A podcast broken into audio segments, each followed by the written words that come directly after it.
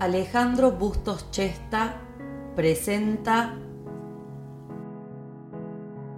El amor es puro cuento. Él estacionó el auto frente a la casa de ella. Iba a buscar un libro que ella le había recomendado. Antes de tocar el timbre, vio su nueva imagen de hombre recién separado y sonrió. No estaba tan mal después de todo. Aún no era un hombre nuevo, pero estaba en transformación. Ella, cuando escuchó el timbre, se dirigió a la puerta, previo paso frente al espejo del pasillo, donde acomodó su cabellera rubia y también sonrió. Su imagen era de una mujer nueva. Ya habían pasado largos meses de su separación y la tristeza formaba parte del pasado.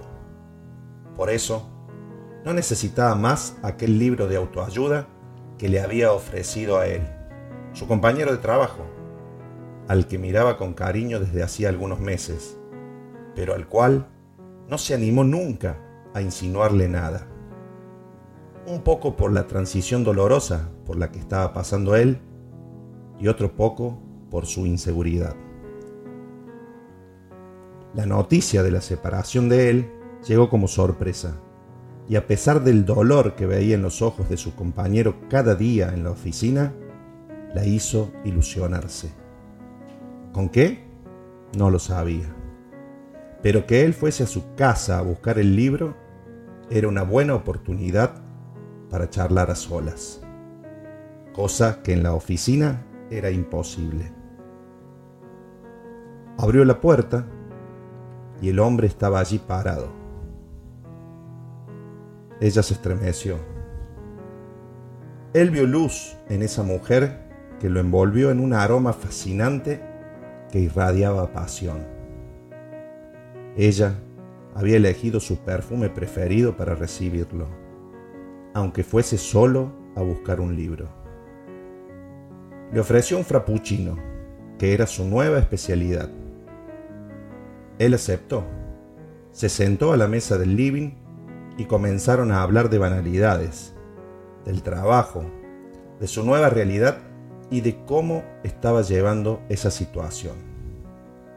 Ella, mientras preparaba el frappuccino, le contaba de su experiencia y de cómo el paso del tiempo la fue ayudando a volver a ser una mujer feliz.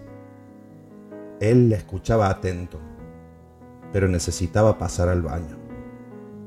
Le pidió permiso, ella le indicó dónde quedaba, el camino por el pasillo, cruzó unas cortinas coloridas que ella trajo de su último viaje al Caribe, y como si tuviese un instinto, o solo por el placer de ver a aquella bella mujer, se detuvo detrás de las cortinas y sin que ella lo note, comenzó a espiarla. A él le gustaba su compañera. Era una mujer muy bella e interesante. Y vio cuando ella abrió la puerta más alta de la alacena y sacó un gotero de vidrio color caramelo. Se sorprendió un poco, pero siguió espiando. Ella agitó el gotero, lo destapó, miró para ambos lados y colocó tres gotas en el vaso de la licuadora donde preparaba el frappuccino. Él se quedó con la boca abierta, se dio vuelta y fue al baño pensando y tejiendo en su cabeza miles de probabilidades. Al salir, no preguntó nada sobre lo que había visto. Solo se dedicó a disfrutar de aquel preparado especial que ella le había invitado. Charlaron largo rato. Ella le trajo el libro. Él le agradeció. Tomó el libro y se fue. Ese fue el primer encuentro de muchos, hasta que el momento del beso y la idea de estar juntos prendió en ambos, que de a poco se fueron enamorando. Él, cada vez que ella lo invitaba a un frappuccino, guardaba el secreto de lo que había visto aquella vez, porque estaba convencido que cuando tocó el timbre la primera vez, él ya estaba profundamente enamorado de ella. No hacía falta conjuros mágicos ni nada adicional para que su amor por ella creciera. Bastaba solo con su belleza y su forma de ser. Aunque tres gotitas extras no estaban de más. Ella no podía creer que lo que había soñado hacía unos meses se estuviese cumpliendo. Estaba tan enamorada de él que ni siquiera se acordó que alguna vez había estado triste, ni que le había prestado un libro. Eran muy felices, aunque ella desconociera por completo que él la vio aquella tarde colocar en el primer frappuccino tres gotitas de esencia de vainilla que almacenaba en los frascos color caramelo que guardaba en la parte más alta de la alacena.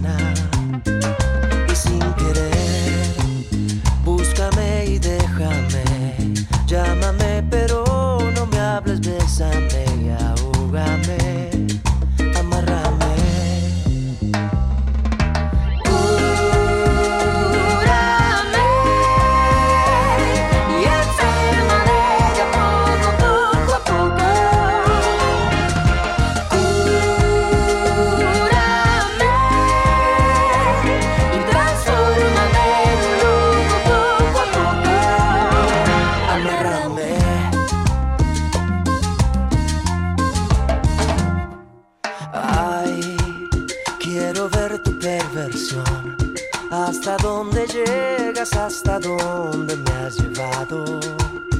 Ignórame, ven y pierde la razón. Quiero que me ruegues y me mires.